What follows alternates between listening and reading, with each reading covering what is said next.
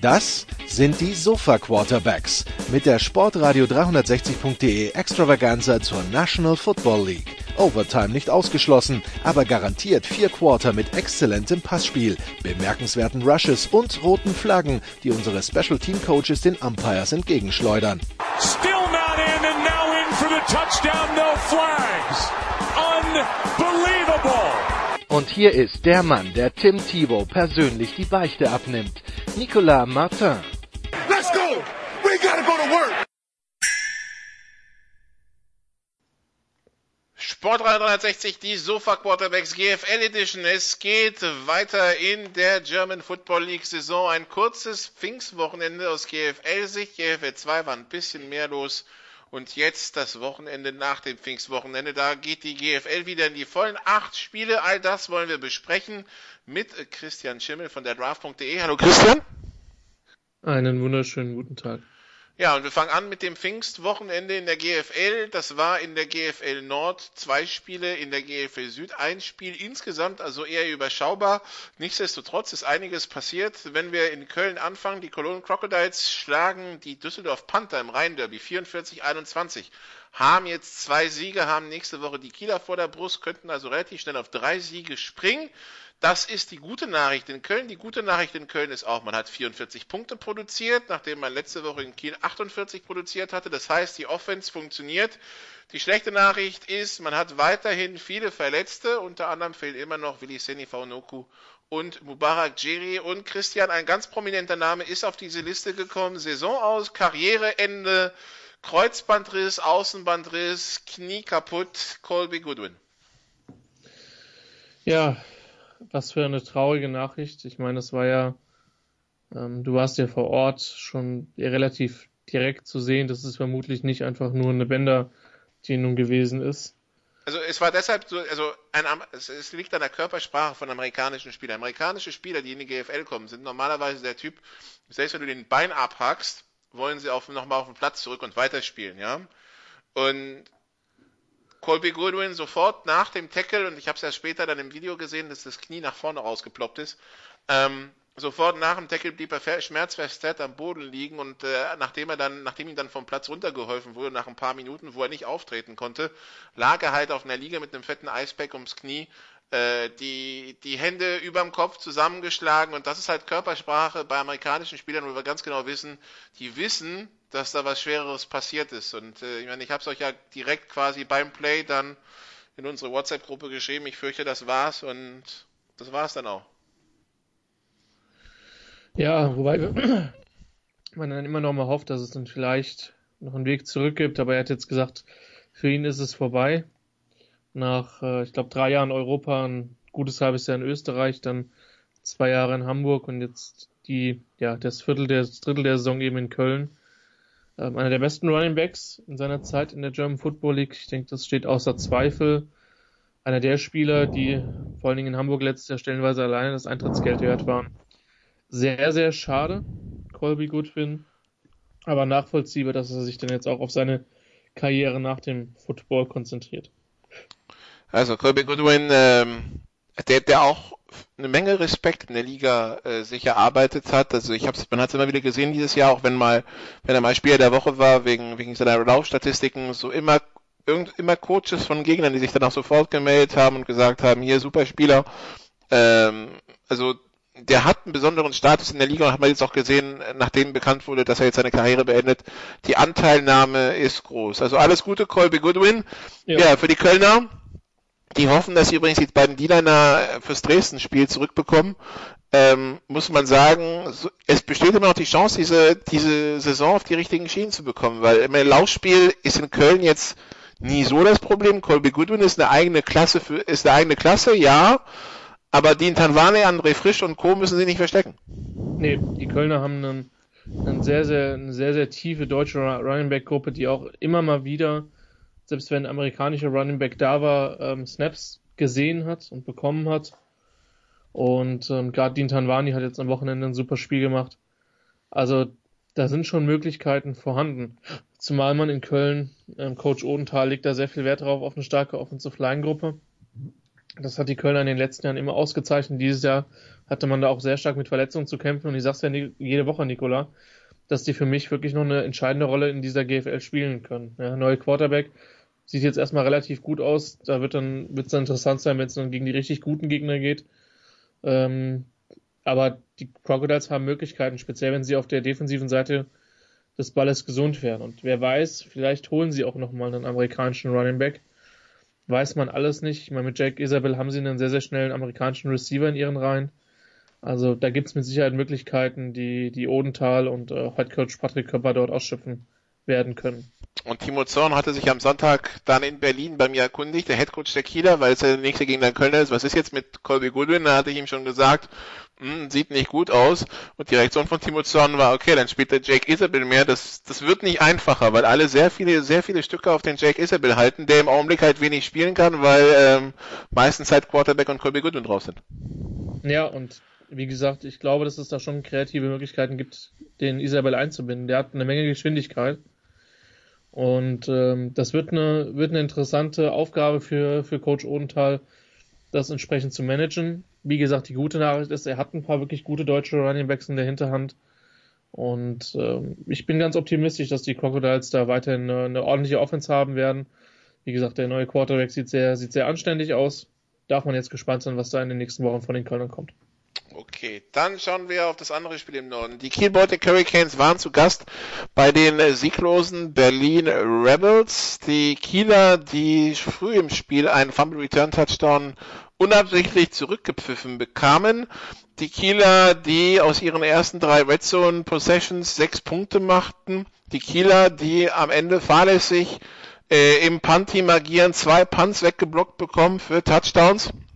Und am Ende steht es 33-13 in einem Spiel, wo man sich dann denkt, okay, da, wenn man, okay, jetzt mal den, den Fumble Return da abgepfiffen wurde, wofür sie nichts konnten, aber davon mal abgesehen, indem sie einfach viel zu viele kleine Fehler gemacht haben und dann ist, also für, da reicht's dann gegen ein Team wie Berlin nicht.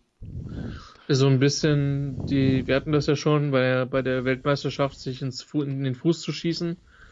Der Titel am Wochenende geht mit ziemlicher Sicherheit nach, nach Kiel ähm, gerade mit zwei geblockten Punts. Auf der einen Seite, man sieht das Potenzial auch blitzen mit dem jungen deutschen Team, ähm, die da wirklich eine gute, auch zum Teil wirklich einige gute Serien gespielt haben bei den Rebels und denen durchaus ihre Probleme gemacht haben. Aber dafür ist Berlin zu erfahren, sowohl auf dem Platz als auch im Coachingstab, um das dann nicht auszunutzen. Deswegen ist es dann auch entsprechend deutlich geworden. Ich finde es positiv, was in Kiel passiert. Man hat Düsseldorf klargeschlagen. Man hat einige gute Ansätze gegen Dresden gehabt. Äh, man hält immer mal wieder gut mit. Man ist natürlich jetzt mit dem ähm, deutlich niedrigeren Budget und der, sag ich mal, der, der Jugend forscht, die da diese Saison ähm, agiert jetzt kein potenzielles Playoff-Team, aber das wirkt schon so, als wenn es in die richtige Richtung gehen würde. Die größeren Fragezeichen habe ich ehrlich gesagt bei Berlin, ja. Die haben jetzt einen neuen Quarterback. Ähm, da ist aber für mich jetzt die Defense jetzt das erste Mal zumindest in der Red Zone die Tür zugeknallt hat. Ähm, aber die ist für mich bis dato das größere Fragezeichen. Kurt Pallendeck heißt der Neue. Die Frage ist halt, ja, kann die Defense absteppen? Ähm, also die, die Kieler, die letzte Woche noch viel über Big Plays agiert haben, das ging diese Woche nicht, weil einfach viel zu viel Druck auf Perica kam, den Quarterback. Außerdem der amerikanische Receiver der, der Kieler ist verletzt, Nate Hodep, äh, beziehungsweise angeschlagen. Der konnte sein Potenzial bisher noch so gar nicht äh, ausspielen. Da muss man gucken, wie es da weitergeht, weil im Grunde genommen spielen die, die Kieler dann im Augenblick nur mit einem A in der Offense oder ein, ein Viertel, eineinhalb, aber nicht mit zwei vollen A's. Ähm, das äh, macht es für die Defense natürlich auch ein bisschen einfacher. Von daher, ähm, ja, die, die Rebels, die jetzt nochmal zwei Spiele haben, um in Schwung zu kommen gegen Düsseldorf. Ähm, der Headcoach der Düsseldorfer, John Leighton, der dann des Öfteren sagt, ja, das Team ist 0-3, aber die sind stärker als 0-3 und irgendwie sagt er über alle anderen Teams, ja, die sind stärker als 0 und wie sie gestartet sind, nur über das eigene sagt das nicht. Das ist mir übrigens jetzt so, jetzt wo ich mich drei Wochen mit ihm unterhalten habe, aufgefallen. Also ich glaube, da freundet man sich langsam. Also da, da wird man jetzt alles in dieses Quiche-Rückspiel reinwerfen in zwei Wochen und dann gucken, was bei rauskommt und ansonsten sich wahrscheinlich relativ schnell mit dem Gedanken Relegation anfreunden müssen.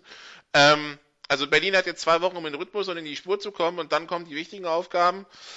Ja, schwer zu sagen. Also ähm, Kiel wird sich wohl, wenn sie jetzt am Wochenende noch in Köln verlieren sollten, dann geht es wirklich nur noch um dieses Spiel gegen Düsseldorf und dann beginnt wahrscheinlich 2020 schon am 30. Juni. Ähm, aber ja, und, und für Berlin und Köln geht es darum, wieder reinzukommen und von hinten so das Feld aufzurollen und noch dem einen oder anderen zu versuchen, Bein zu stellen auf dem Weg dann, äh, auf den eigenen Weg, den gewünschten Weg Richtung Playoffs. Anders funktioniert es nicht. So ist es. Genau so ist es. Ähm, der Analyse kann ich mich absolut anschließen. Ähm, Berlin und Köln, wenn sie im Rhythmus sind, können den bis dato auf den Playoff-Plätzen stehenden Teams absolut wehtun und auch noch einem, wie gesagt, noch ins Playoff-Rennen eingreifen. Für Kiel geht es wirklich darum, ein gutes Spiel in Köln abzuliefern und dann vor allen Dingen in Düsseldorf idealerweise zu gewinnen, dass man den Klassenhalt einfach klar macht. Okay, das ist also der Norden. Der Süden hatte nur ein Spiel. Die Allgäu Comets hatten die Ingolstadt Dukes zu Gast. Die sieglosen Comets gegen die sieglosen Dukes. Es gab einen Sieger, die Allgäu Comets mit 28, 26, die damit die Dukes in eine kleine Krise stürzen. Eine kleine Krise ist vielleicht ein bisschen vorsichtig formuliert, Nikola. Ähm, die Dukes, die in der Woche zuvor in Marburg, wenn man ganz ehrlich ist, völlig chancenlos waren. Ähm, und jetzt eine Menge Möglichkeiten im Allgäu hatten. Ähm, die sind nicht genutzt und jetzt steht man mit 0 und 5 am Tabellenende. Ein halbes Spiel hinter den Kirchdorf Wildcats, die immerhin das eine Unentschieden in München haben. Die Dukes, die eigentlich keine schlechte Partie gespielt haben und auch durchaus hätten gewinnen können. Aber ja, es hat aber dann immer ein bisschen nicht. was gefehlt. Sei es der hm? Aber haben sie nicht. Genau, sei es der eine oder andere Kick, sei es die eine oder andere Conversion. Aber am Ende, und jetzt schmeiße ich gerne zwei Tacker wieder in das nächste Büro, am Ende zählt, äh, sagt die Tabelle, wie gut du bist. Und die Tabelle sagt, du bist jetzt erstmal 0 und 5. Mhm, kassierst vier Touchdowns, zwei davon sind 60 Yards Big Plays. Ja. Ja. Ist, äh... ja, und vor allen Dingen, also Allgäu konnte bis jetzt noch gegen niemanden laufen. Außer gegen Ingolstadt. Genau. Das, das ist kein, kein gutes Zeichen für mich.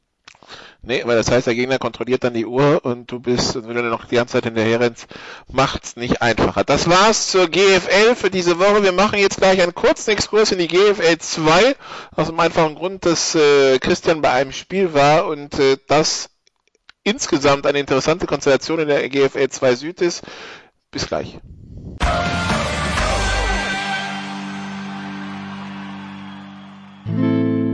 First and 10 around the league. Teil 2 bei den Sofa Quarterbacks GFL Edition, die jetzt zur GFL 2 Edition werden. Nicola Matta und Christian Schimmel. Ja, wir schauen also in die GFL 2 und da ganz besonders erstmal in den Süden, weil da so viel passiert am Wochenende, Christian. Ähm, es ist für ein Team ein Super-GAU passiert und fürs andere hätte es nicht besser laufen können. Und die beiden haben tatsächlich am Wochenende auch noch gegeneinander gespielt. Das waren die Gießen Golden Dragons, die die Saarland Hurricanes zu Gast hatten. Das ist das Spiel, bei dem du warst. Gießen ja. verliert 3 zu 41 und wird sich dann die Hände über den Kopf geschlagen haben, als sie gesehen haben, was sonst so in der Liga passiert hat, ist. Und die Saarland Hurricanes gewinnen 41-3 in Gießen und haben wahrscheinlich direkt danach schon mal eine Sektflasche kalt gestellt, weil, weil die Liga ihn so in die Hände in Karten gespielt hat. Aber erstmal fangen wir bei dem Spiel an, 41-3. Das Hinspiel war noch, noch deutlicher, 72-7. Wie schlimm war es denn wirklich? Ja, es war gar nicht so schlimm, weil Gießen am Anfang schon einige Chancen hat. Also sie haben erstmal angefangen mit einem Red Zone Pick gegen die, gegen die Hurricanes ähm, und sind dann übers Feld marschiert und ähm, haben es dann aber nicht geschafft, ähm, das in Punkte zu, zu konvertieren hatten im zweiten Viertel mehrfach Chancen, Saarland zu stoppen, wenn man allerdings ehrlich ist. In dem Moment, wo die Hurricanes das, das Gaspedal, äh, das Fuß auf dem Gaspedal hatten, den, den Fuß auf dem Gaspedal hatten, ähm, ist das in eine Richtung gegangen. Dann haben sie es in Q2 einfach auch relativ klar entschieden, äh, haben eine sehr variable Laufattacke, die den Kollegen Nordwig vermutlich zu Freudentränen rühren würde. Ähm, Alex Haupert hat einen sehr guten Job gemacht, der wirkt für mich deutlich smarter als noch, ähm, als noch vor einem Jahr oder anderthalb. Der ist jetzt auch von der Verletzung zurückgekommen. Also ein junger deutscher Quarterback, der da wirklich einen sehr, sehr guten Job macht im, im Moment im Saarland. Du meinst als vor seiner Verletzung, weil die ist ja schon fast zwei Jahre her. Genau. Hm. Genau. Und also ich finde, der hat wirklich ein paar Schritte gemacht. Ähm, mag auch sein, dass es jetzt in dem Spiel auch davon profitiert hat, dass es vermutlich ähm, ja, andere angstauslösendere Dinge gibt als den Pass Rush der, der Gießen Golden Dragons. ähm, aber ja, für die war das ein katastrophales Wochenende, Nikola, was unter anderem dann mit einem Ergebnis aus Straubing zu tun hatte. Das Problem in der Geschichte ist natürlich, die Gießener hatten ein Heimspiel, während sich die beiden anderen Hessen, das sind ja die Konkurrenten im Abstiegskampf, hat man das Gefühl, und äh, gut, Straubing vielleicht, aber Straubing, Straubing noch zu, dass sie, dass sie da irgendwie den, den Kopf noch aus der Schlinge ziehen. Aber Straubing ist jetzt auch erst drin. Aber Darmstadt fährt nach Straubing, Darmstadt der Aufsteiger fährt nach Straubing, gewinnt 27-19 und Wiesbaden fährt nach Ravensburg. Wiesbaden letztes Jahr, beziehungsweise die letzten Jahre eh damit beschäftigt, dem permanenten Abstiegstod von der Klinge zu springen. Und Ravensburg letztes Jahr ja in der Aufstiegsrelegation. Und Wiesbaden gewinnt in Ravensburg 37-35. Heißt, die Teams im Tabellenkeller sammeln alle brav ihre Punkte, während Gießen auf der Stelle tritt. Und vor allen Dingen heißt das für die Saarland Hurricanes sowohl Ravensburg als auch Straubing, zwei potenzielle Konkurrenten um Platz 1, um den Platz an der Sonne, haben verloren. Ravensburg schon zum zweiten Mal. Jetzt bleibt nur noch Bierbach als anderes ungeschlagenes Team. Und schon ähm, sieht die Welt für die Saarland Hurricanes ganz anders aus als letztes Jahr. So ist es, so ist es. Letztes Jahr war es äh, lange Zeit ein Dreikampf mit Straubing, später dann ein Zweikampf mit Ravensburg, den man nicht gewinnen konnte. Und äh, die Ravensburger, die in der Relegation klar den Stuttgart Scorpions unterlegen waren. Ähm, wenn die so durchziehen, dann werden die mit Sicherheit den Süden gewinnen. Ähm, mal schauen, was jetzt am Wochenende passiert. Ja, da spielt Ravensburg in, in Biberach. Vielleicht fügen die da den Beavers die erste Niederlage im Derby zu. Also wer da in der Nähe ist, gehen sie da auf jeden Fall hin.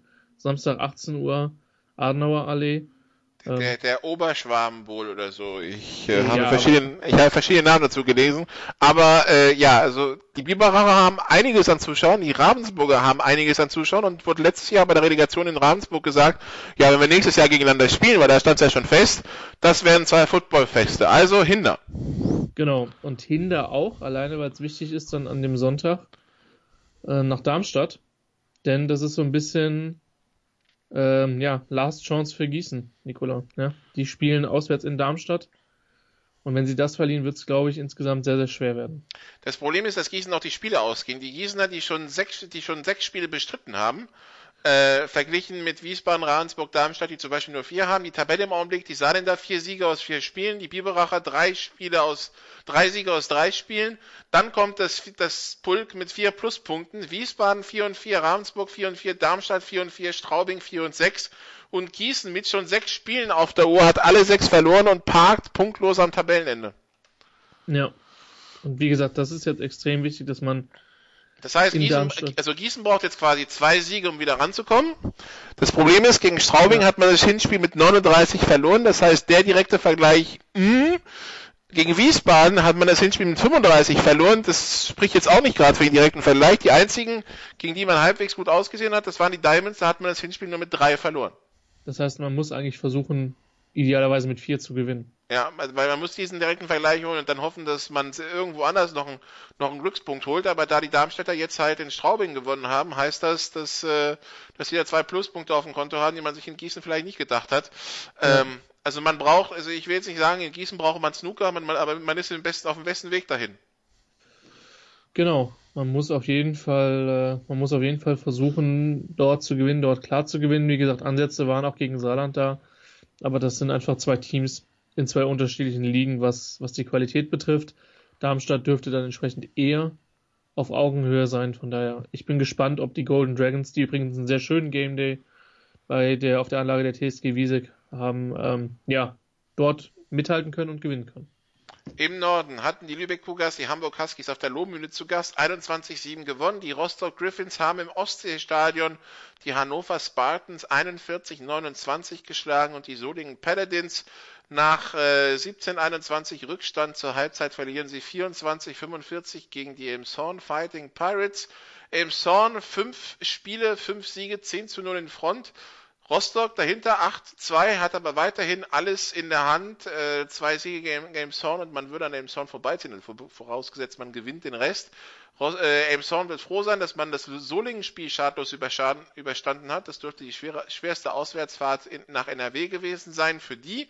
Lübeck Cougars 6 zu 4 Punkte, das wird Olaf Nordwig freuen. Solingen Paladins 6 zu 4, Hamburg Huskies 6 zu 6, Langenfeld 6 zu 6 und dann zu den zwei Abstiegsplätzen ist dann doch schon Brett Hannover 2 zu 10 und Troisdorf 0 zu 12. Ja, wenn wir dann mal unten anfangen, also Hannover hat ja durchaus gut mitgehalten, in Solingen nur mit zwei verloren, ähm, gegen Lübeck gewonnen. Ehrlicherweise die anderen Ergebnisse waren doch eher deutlicher, immerhin in Rostock nur, nur mit zwölf verloren, ja. Ähm, was mit Sicherheit eher wirklich als eine gute Leistung zu bewerten ist. Die können mitspielen. Vielleicht können sie noch Langenfeld ein bisschen wehtun. Auf der anderen Seite, das Hinspiel hat man da mit über 30 verloren. Von daher das dürfte dann im direkten Vergleich eher schwierig werden. Troisdorf als Aufsteiger schon eher mit, mit großen Problemen. Gegen Rostock war man eine Zeit lang dran. In Langenfeld war man eine Zeit lang dran. Die anderen Spiele doch eher deutlich. Das Mittelfeld, ich denke, die Longhorns werden glücklich sein, wenn sie sich solide dort in der GFL 2 halten. Hamburg, Nikola, hat sich stabilisiert. Also, das ist Hamburg jetzt nicht wird, der ich, Hamburg wird, glaube ich, mit dem Abstieg nichts zu tun haben. Ja, das glaube ich auch nicht. Ähm, zumal da einfach eine sehr unglückliche Niederlage in, in Solingen noch dabei war und in Langenwelt, wo man kombiniert zwei Spiele mit zwei Punkten verliert. Ähm, also die werden, denke ich, eher im oberen Mittelfeld stehen. Solingen hat sich, denke ich, einiges ausgerechnet. Ähm, ob das dann für die Spitze reicht, bleibt dann abzuwarten, aber ich denke, auf dem vierten Platz, wo sie stehen, ist es gut. Für Lübeck, Lübeck gilt dasselbe, Nikola. Die letzten Jahre permanent im Abstiegskampf gewesen. Und jetzt sieht das so eigentlich gut aus. Und ja, und dann kommen die Top 2. Rostock, die jetzt im Ostseestadion. der, der Fußballer das Spiel gegen Hannover ausgetragen haben, knapp 3500 Zuschauer hatten. Und ähm, ja, da bis auf ein zweites Viertel, wo sie, wo sie Probleme hatten, das sehr souverän gewonnen haben. Und äh, die können, es ist dann so ein bisschen der erwartete Zweikampf. Ne? Also Elmshorn marschiert vorne weg. Auch eigentlich völlig ohne Probleme, kein einziges Spiel, was, was wirklich knapp gewesen ist. Ähm, da werden dann die direkten Duelle sehr, sehr, sehr, sehr spannend werden. Und Rostock gegen Elmshorn am 28.07. steht bei mir schon auf dem Kalender. Also ich werde dorthin fahren und mir das mal anschauen, um mir ein Bild zu machen. Weil an dem Tag ist in der GFL sonst nichts Relevantes, also wo ich gebraucht werde. Okay. Von daher werde ich mir anschauen, ich bin schon gespannt drauf. Gut. Wer in und um Rostock den, den, den famosen und weltbekannten Nicolas Martin treffen will, dann wäre die Gelegenheit, ja. ja oder aufsteigen, dann komme ich öfter. Das wäre eine Möglichkeit. ähm, ja, also, dann äh, war es das zur GFL 2. Kurze pa Pause und dann machen wir noch unseren Two-Minute-Drill, unser Picking Against the Football Actual Ranking. Bis gleich.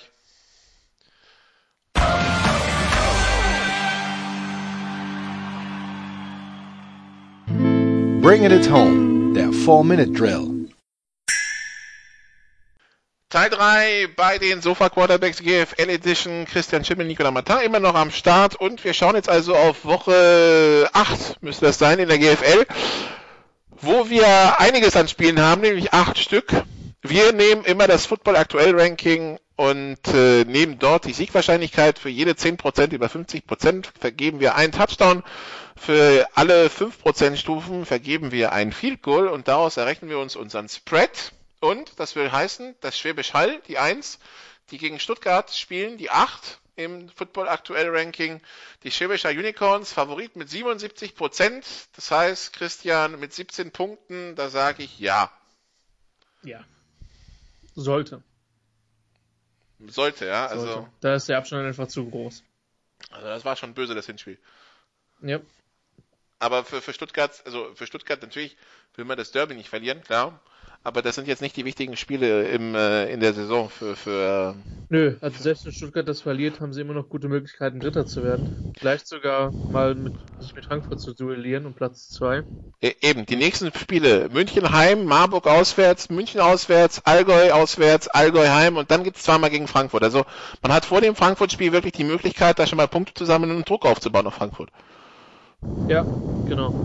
Von daher, das wird jetzt nicht das entscheidende Spiel in dieser Saison für die Zukunft werden. Auch wenn man sich natürlich vor eigenem Publikum gut präsentieren will, klar. Ja, zumal, zumal die Frankfurter ja auch böse unter die Räder gekommen sind gegen Schwäbisch Hall. Dann schauen wir in, nach, in den Norden. Braunschweig, die zwei zu Gast bei Potsdam, der sechs. Pot, äh, Braunschweig Favorit mit äh, 58% Siegwahrscheinlichkeit. Das heißt also nach unserer Rechnung drei bis sieben. Ja, ich würde eher Richtung 7 gehen. Also von Potsdam Offense weiß ich nicht, was da kommt. Da dürfen wir alle gespannt sein. Wer, weil da, da ist einfach zu viel, zu viel Wechsel in den letzten Wochen gewesen. Jetzt hatten sie eine, eine Bye Week am Wochenende. Ähm, ja, das wird man wirklich jetzt ab, abwarten. Ein bisschen schwer zu, schwer zu definieren, was da kommt. Braunschweig hat so seine Probleme, ist aber 5 und 0. Das darf man bei aller Kritik nicht vergessen. Also ich denke 7 bis 10 ist da so die, die Spannweite, die ich da die, die Lines vorne sehe. Auch hier habe ich schon auf dem, auf dem Kalender stehen, am Samstag in zwei Wochen Potsdam gegen Dresden. Das ist bestimmt auch ganz spannend. Apropos Dresden. Dresden, die drei empfängt Hild, äh, nee, fährt zu Hildesheim. Die vier. Und äh, Siegwahrscheinlichkeit Hildesheim 55% macht laut unserer Rechnung also ein Fico Vorsprung. Das trifft sich gut, weil in den USA gibt man bei solchen Spielen dann einfach dem äh, Heimteam drei Punkte und der Rest ist dann Picken. Das heißt, Hildesheim Dresden, viel Spaß, Christian. Für mich ist Hildesheim da schon sieben Punkte Favorit. Sieben bis zehn. Weil die einfach konstanter gespielt haben. Bei Dresden ist die Frage, wie gut der neue Quarterback sich in das System einfügt. Ähm, ob die Defense die, die Hildesheimer unter 50 halten kann, das muss das Ziel sein. Irgendwo in der Range 38 bis 42 Punkte, dann kann das eine enge Partie werden. Ansonsten sollten die Invaders, die mit ihrer Defense durchaus auch mal ihre Probleme hatten, auch wenn sie jetzt nochmal personell nachgelegt haben, ähm, ja, sollte Hildesheim das normalerweise gewinnen. Aber Dresden hat schon gezeigt, dass sie gegen Braunschweig sehr gut mitgehalten haben, in Köln souverän gewonnen. Also das könnte schon ein sehr gutes Footballspiel werden. Ich werde da sein, ich werde es kommentieren, ich freue mich schon drauf. Äh, ja, Hildesheim, von über die viele ja sagen, die machen das mit dem Gaspedal so ein bisschen nach Lust und Laune. Wenn sie, wenn sie Bock haben, drücken sie es halt durch und dann machen sie ein paar Punkte. Und äh, man vermutet gegen Köln und gegen Düsseldorf hielt sich die Lust ein bisschen in den Grenzen. Wir werden sehen, ob die Theorie stimmt. Wenn die Theorie stimmt, müsste es ja gegen Dresden einiges dann an Punkten geben. Und bei Dresden müssen wir jetzt schauen, wie der neue Quarterback Glenn jetzt sich da äh, sich da macht, nachdem er jetzt so circa acht, neun Tage hatte, um sich in Dresden einzuleben und vorzubereiten. Ich denke mir ja nicht, dass wir Zach Greenlee sehen werden. Also mm. wird, wird, wird ein spannendes Spiel. Dann die Berlin Rebels, die im Football aktuell Ranking immer noch auf 5 geführt werden, äh, fahren zu den Düsseldorf Panthern. Die Düsseldorf Panther im Ranking die 18 sind jetzt durch ihre Niederlage gegen Köln souverän an Straubing vorbeigezogen im äh, Football aktuell Ranking. Ähm, und die Berlin Rebels 72% Wahrscheinlichkeit, das heißt also ein Sieg mit zwei Scores Vorsprung. Ja, ich, ich denke, dass der Favoritenstatus in dem Spiel relativ klar ist, auch wenn die Düsseldorfer immer mal sehr gute Momente hatten. Trotzdem sollte das Berlin gewinnen. Die Düsseldorfer hatten guten Momente, also sie hatten nie gute 48 Minuten, sie hatten gute 10, ja. 12, also aber sie, sie kriegen es nicht auf den Platz. Und das ist auch etwas, was so John Light ein bisschen in den, in den Wahnsinn treibt, habe ich das Gefühl, dass, äh, dass sein Team, also er hat es so formuliert, wir, wir haben, also jeder kann mal einen Fehler machen, ja. Das, ist, ja. Das, ist, das, sind Menschen. Das Problem ist, dass wir im Augenblick so ein bisschen die Phase haben, wo jeder im Team jetzt mal seinen Fehler macht, so permanent. Ja, das heißt, du ja. machst pro Spiel, hast 45 im Karl, machst pro Spiel 45 Fehler und das sind so etwa 43 zu viel, um so ein Spiel zu gewinnen. Ne? Ja, so ist es. Gerade gegen so eine erfahrene Truppe wie die Berliner. Genau, also das war Berlin. Dann Frankfurt Universe hat am Sonntag um 16 Uhr die Ingolstadt Dukes zu Gast. Frankfurt die 7 gegen die Ingolstadt Dukes die 17. Die sieglosen Ingolstadt Dukes. Frankfurt 78% Siegwahrscheinlichkeit, also das wäre zwischen 17 und 21 Punkten vor. Was in etwa dem aus dem Hinspiel entsprechen würde, wo man ja 37-13 gewonnen hat. Ist mir aber tatsächlich zu viel. Also ich glaube schon, dass Ingolstadt mehr kann. Und das Hinspiel war auch eins, anderthalb Viertel wirklich eng. Ähm, auf der anderen Seite muss man sagen, Frankfurt war, glaube ich, noch nie in einem so, so guten offensiven Rhythmus drin wie, in der, wie im Hinspiel. Von daher ähm, Favoritenstatus klar Frankfurt. Wenn die Dukes das leisten können, äh, wozu sie imstande sind, man hat das letztes Jahr gesehen, dann wird es eine enge Partie. Okay, dann schauen wir weiter. Marburg, die Neuen ist zu Gast bei München, der 14. Und Marburg ist Favorit, 58% Siegwahrscheinlichkeit, also zwischen 3 und 7. Das ist für mich ein komplettes Conflip-Spiel. Ich weiß nicht, wie es dir geht, aber Marburg hat in den letzten Jahren immer wieder Auswärtsprobleme gehabt. In München hat offensiv in den letzten Wochen einen guten Rhythmus gefunden. Die Defense hat gegen Ingolstadt einen sehr, sehr guten Job gemacht. Aber das ist für mich offen. München da zu Hause ist, ist schon eine harte Nummer für Marburg. Zumal das Matchup so gar nicht stimmt, weil Marburg verteidigt gut gegen den Lauf, München kann gar nicht laufen, München interessiert das Laufen anscheinend gar nicht, ja. ja. Das heißt, München wird werfen, bis der Arzt kommt. Gegen diese Passverteidigung der Marburger, weiß ich nicht. Ja. Ja, wird, wird eine spannende Partie und eine wichtige Partie im Verfolgerfeld der GFL Süd. Und Marburg muss dann quasi relativ schnell aus dem Bus kommen, was in, in München die letzten zwei Jahre doch ein Problem war. Ja. Und äh, wird wahrscheinlich auch einige Punkte aufs Brett bringen müssen. Also Jacob ja. Sullivan äh, ist da gefragt, darf halt nicht so viele Fehler machen. Hab bei Instagram gesehen, der hat erstmal eine Woche Urlaub in Griechenland gemacht. Äh, hoffen wir mal, er hat da kräftig Sonne getankt und nicht irgendwas anderes und äh, ist, da kommt dann fit nach Marburg zurück. Dann haben wir die Cologne Crocodiles, die 10, haben zu Gast die Kiel Baltic Hurricanes, die 12. Die Cologne Crocodiles Siegwahrscheinlichkeit 62% Das heißt zwischen 7 und 10 Punkten Vorsprung. Crocs waren noch in den Spielen, die sie gewinnen mussten, jetzt sehr souverän und ich sehe durchaus mit zwei Touchdowns vorne. So, also es ist ein bisschen die Frage, wie sie jetzt den Verlust von Colby Goodwin verkraften, aber wir haben ja schon drüber gesprochen dass die sehr, sehr gute, gute, gute deutsche Running Backs da entsprechend haben. Ich mache mir da relativ wenig Sorgen. Für Kiel geht es darum, gut mitzuspielen, vielleicht die Kölner zu fordern, für eine kleine Überraschung zu sorgen, aber letztlich, letztlich sollten die, äh, sollten die Crocs da der klare Favorit sein. Denke ich auch. Also Köln macht einfach den solideren Eindruck als Kiel, wo immer wieder sich zu viele Fehler einschleichen. Also Kiel ist vielleicht da, wo Köln vor zwei, drei Jahren war, ja. Ähm, ja. Äh, dass man eigentlich Potenzial hat, aber es zu selten abruft. Das muss sich alles finden, das braucht noch Zeit. Ich glaube tatsächlich, Köln ist da Favorit. Dann haben wir noch das Duell der 15 Kirchdorf, die auswärts antreten bei den Comets. Die sind an 20 gerankt. Kirchdorf 55% Siegwahrscheinlichkeit, also Kirchdorf Favorit mit drei in Kempten. Ja, so eng fühlt sich's auch an. Wobei, also wenn ich die Offenses vergleiche, die Kirchdorfer hat für mich mehr Potenzial als die Allgäuer. Bei der Defense ist es vielleicht andersrum. Wobei, so schlecht sind die Kirchdorfer ja gar nicht aufgestellt in der Defense. Also ja. Nee, wobei, also das, was Allgäu defensiv macht, gefällt mir eigentlich insgesamt schon gut. So, da gibt es schon einige Möglichkeiten. Ähm, aber ja.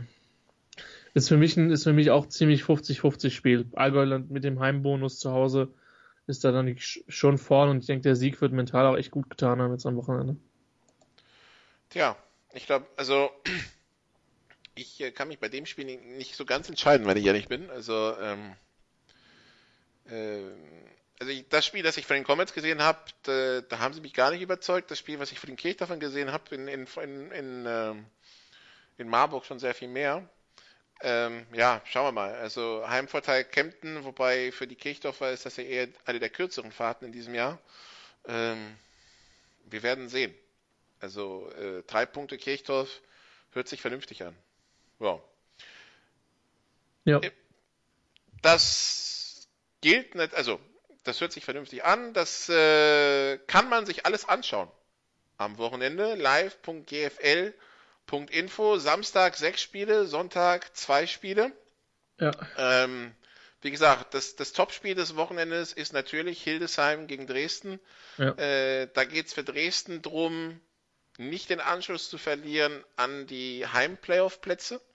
Dresden schon eine Niederlage auf dem Konto, möchte natürlich auch Hildesheim äh, auf das Level runterholen. Ähm, dann könnte man mit Hildesheim um Platz 2 konkurrieren. Verliert Dresden, sind sowohl Braunschweig als auch Hildesheim erstmal enteilt. Ähm, das das Topspiel am Wochenende und natürlich wichtige Spiele in Tabellenkeller im Süden zwischen Allgäu und, und Kirchdorf. Ja, so, so ist es. Also ganz, ganz viele wichtige Partien, ganz viele Partien, wo es um, wo es um Positionierung geht. Und ja, wie gesagt, schön, dass wir jetzt in 2018 sind und äh, 2019 sind und man alles verfolgen kann, Nicola.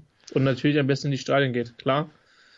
Ähm, ich werde sehr stark überlegen, Montabaur spielt am, am Samstag zu Hause gegen Trier in der Regionalliga Mitte. Uh, da hast du eine ganz enge Bindung zu der Partie. Ja, das stimmt. Das ist richtig. Zumal das auch sein kann, dass bei Trier vielleicht der eine oder andere Bekannte noch aufläuft. Das muss ich nochmal im Vorfeld klären. Ähm, also, ähm, das ist, äh, da gibt's schon Möglichkeiten. GFL im Stream schauen, aber halt auch gerne nicht nur in der GFL, sondern auch GFL 2 oder, oder in, den, in den entsprechenden Ligen drunter vor Ort in die Stadien gehen. Die Leute freuen sich. Und ich sag mal so, ich habe bis jetzt noch nirgendwo eine schlechte Atmosphäre erlebt, sondern immer, ja, eine gute Football-Atmosphäre von Leuten, die einfach Bock auf das Spiel haben.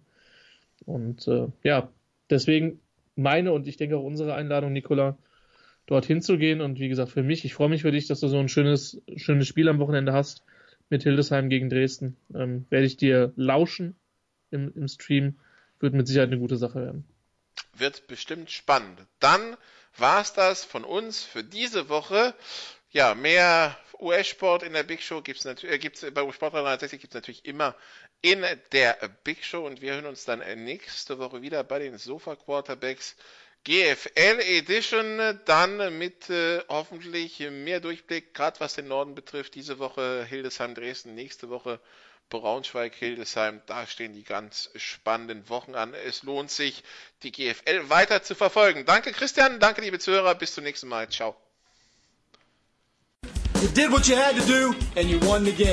Das waren die Sofa Quarterbacks mit der Extravaganza zur National Football League auf Sportradio 360.de.